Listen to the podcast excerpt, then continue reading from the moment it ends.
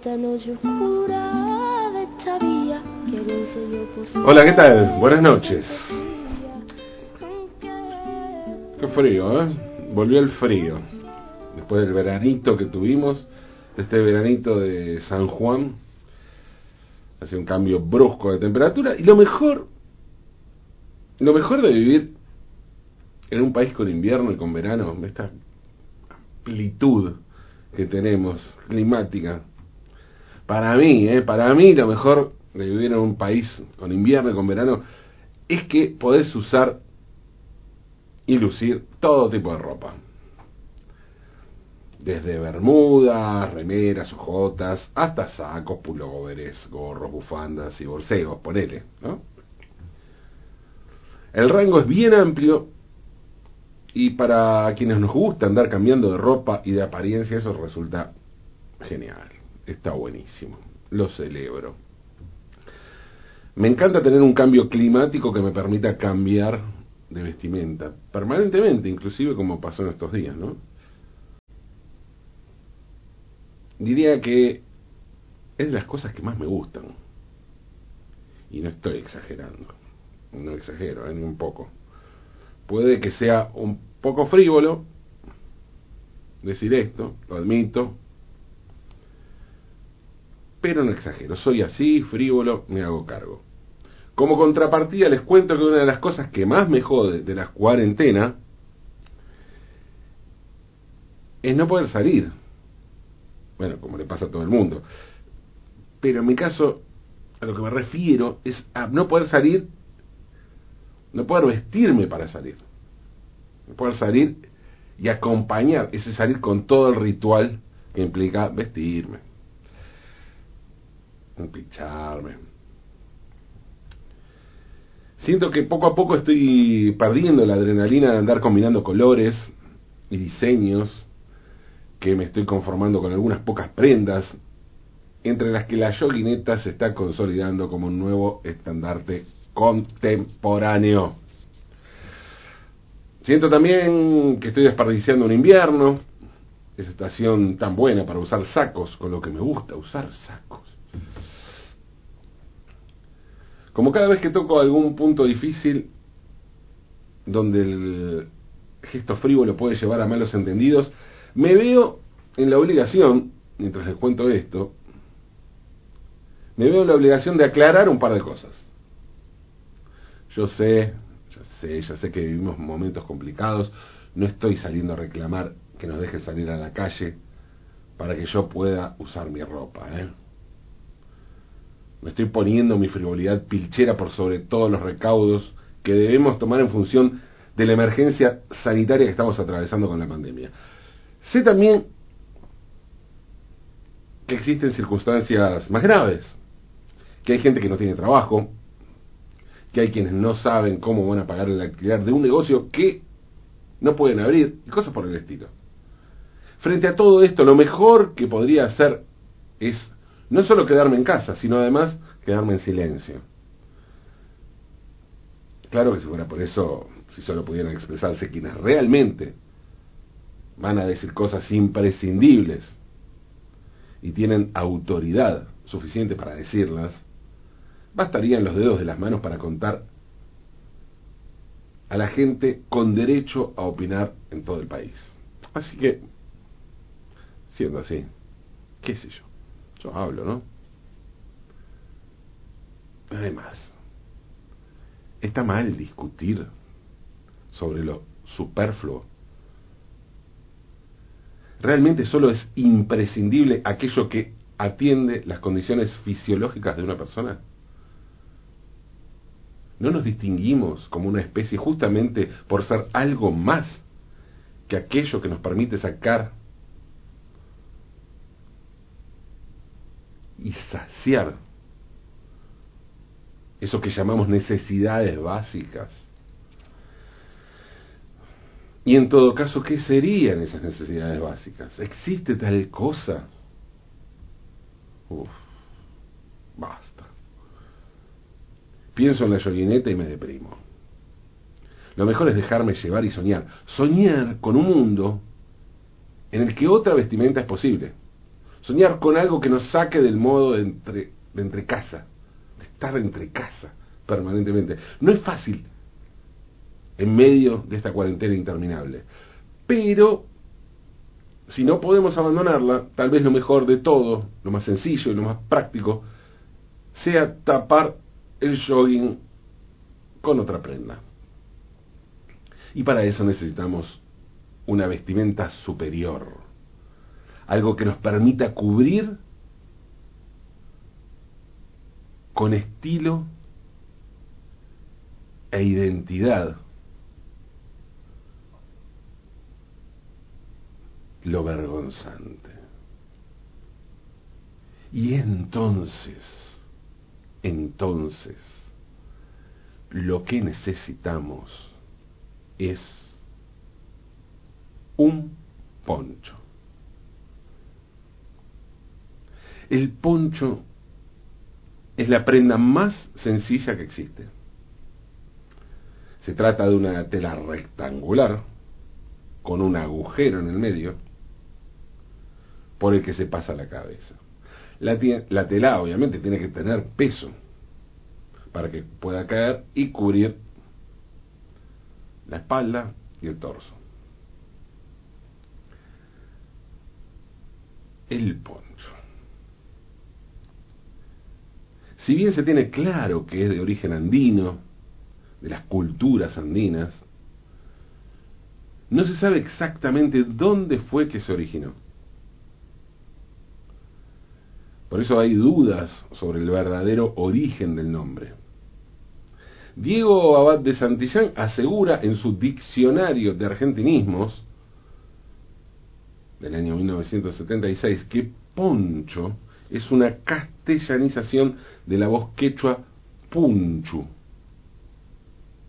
que significa eso, poncho. Y la Quevedo cree que podría relacionarse con punchao, o sea, el día en quechua, por la asociación simbólica entre sacar la cabeza por el tajo del poncho y la salida del sol. Para otros, como María Millán de Palavecino, el nombre de esta prenda tendría su origen no en el quechua, sino en el en Mapuzungún, el idioma mapuche. Si bien pontro exactamente significa frazada, pontro en mapuche, Mapuzungún es frazada, y poncho se dice macuñe, macuñi, así con ñ final. En un estudio sobre la historia del poncho en la Argentina se dice que la primera mención escrita del término en el territorio data de 1714 y que en un documento de 1737 se alterna el uso de poncho y frazada para una misma prenda. Porque, claro, es bastante parecida a una frazada el poncho, ¿no? De hecho, es común que se use para cubrir, como abrigo de cama. Si hay consenso en afirmar que el poncho es una prenda de origen andina, que formaba parte de la vestimenta habitual de los pueblos originarios de la región, y que por su simpleza, por su comodidad y su practicidad pronto fue adoptada por los criollos. Se descubrieron ponchos originarios del año 100 de nuestra era, 100 después de Cristo, pertenecientes a la cultura nazca, que se desarrolló en la costa central del Perú, esa cultura que tiene las, esos famosos dibujos en la tierra que solo se pueden ver desde el aire, las llamadas líneas de Nazca. Algunos investigadores lo relacionan con las túnicas de, de la antigüedad también, y dice de la antigüedad clásica, sea, no andina. Creen que, bueno, eh, inclusive está presente en la Eneida y en las vestimentas eclesiásticas.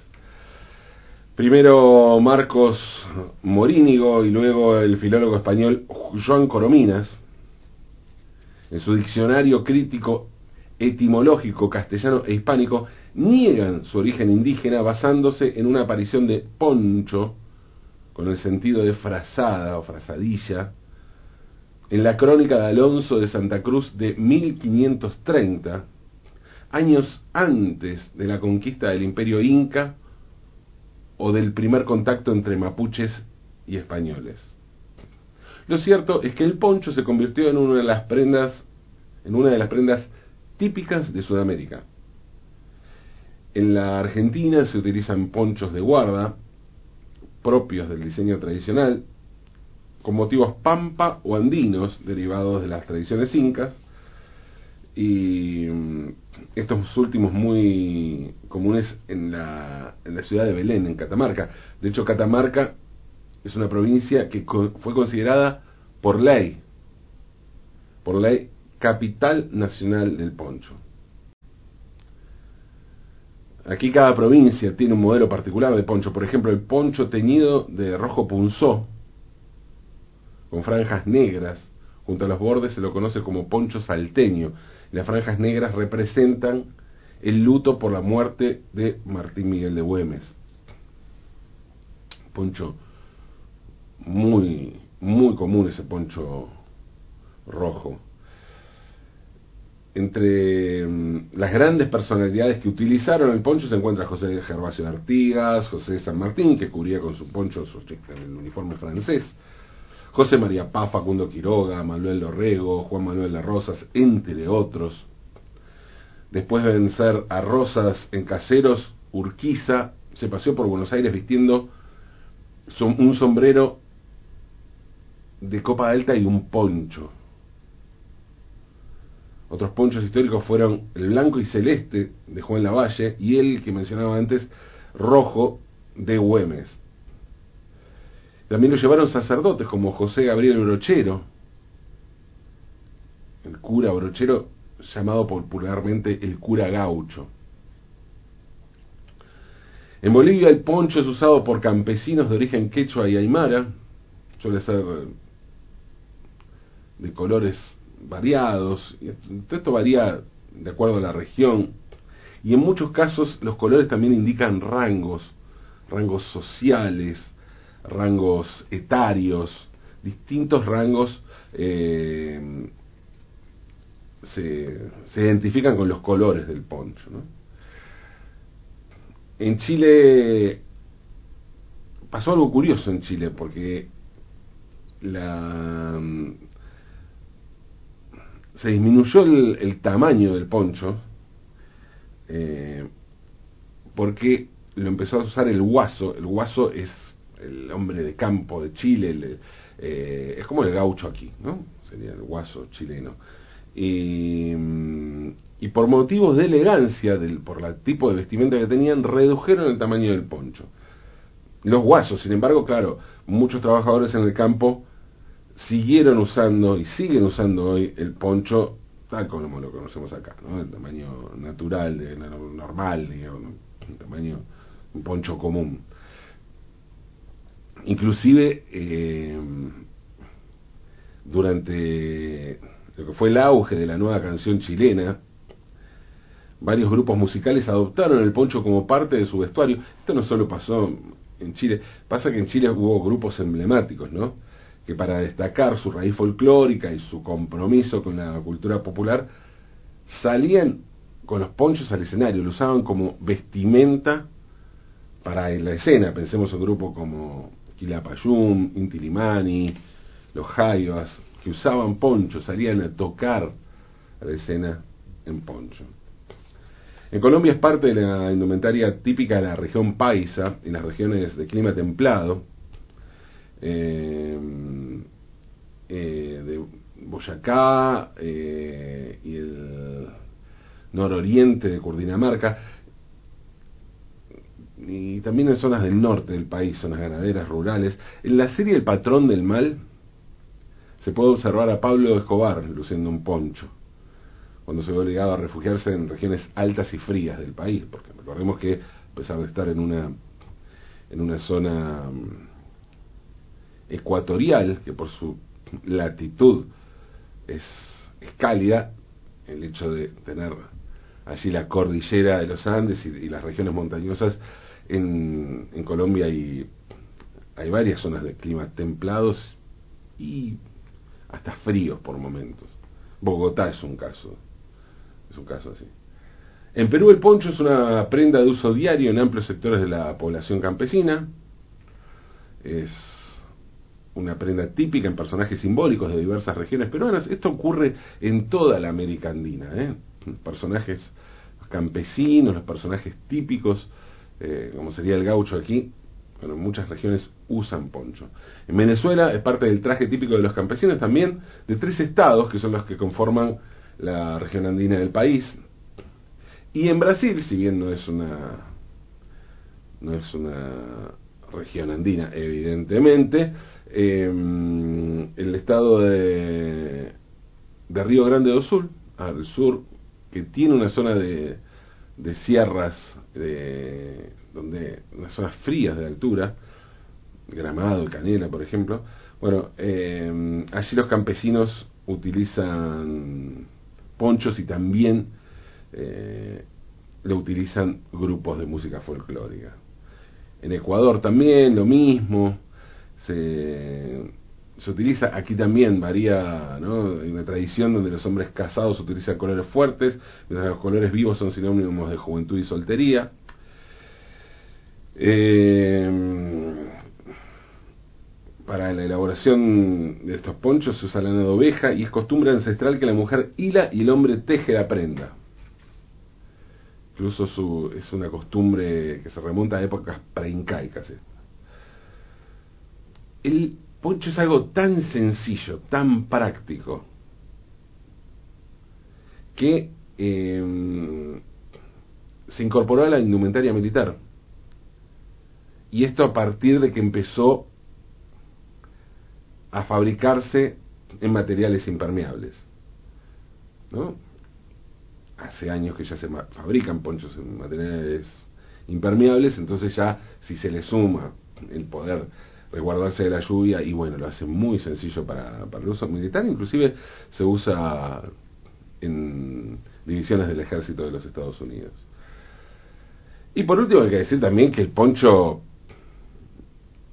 tuvo su variante cheta, digamos. Más allá de que un poncho tradicional cuesta muchísimo dinero, ¿no? Son caros porque es lógico, son, son tejidos finos y que llevan muchísimo trabajo. Pero tuvo eh, su versión hippie chic. Yo puedo conseguirse ponchos de alta costura, de diseño, obviamente carísimos, a ver, es igual, no, sea redundante, está bien que cada quien haga lo que quiera, no será ni la primera ni la última vez que un elemento de la cultura popular, surgido de la practicidad y la economía de recursos, se vuelve un objeto de consumo de alta gama. ¿no? Esto es algo bastante común. Eh, en lo personal, que cada quien haga lo que quiera, como decía, apenas pretendo reivindicar una prenda que para mí es fantástica. Un elemento que puede servir tanto para salir y lucir como para disimular con elegancia. Para soportar las inclemencias de una noche helada al aire libre como para reforzar el accionar de una estufa o un fueguito en un living tirados en un sillón mirando una peli o una serie. Un poncho es capaz no sólo de disimular, sus alcances pueden llegar hasta la exaltación de la yoguineta o el buzo agujereado. Sí, el poncho, el poncho. Nuestro querido autóctono folclórico y originario poncho. Y sí, nada mejor que una solución propia cuando se trata de ocultar aquello a los que nos confinó la cuarentena. Porque si se trata de disimular, lo mejor no es que sea con carpa, sino que sea con poncho. Disimulemos hasta el poncho, aunque es de noche.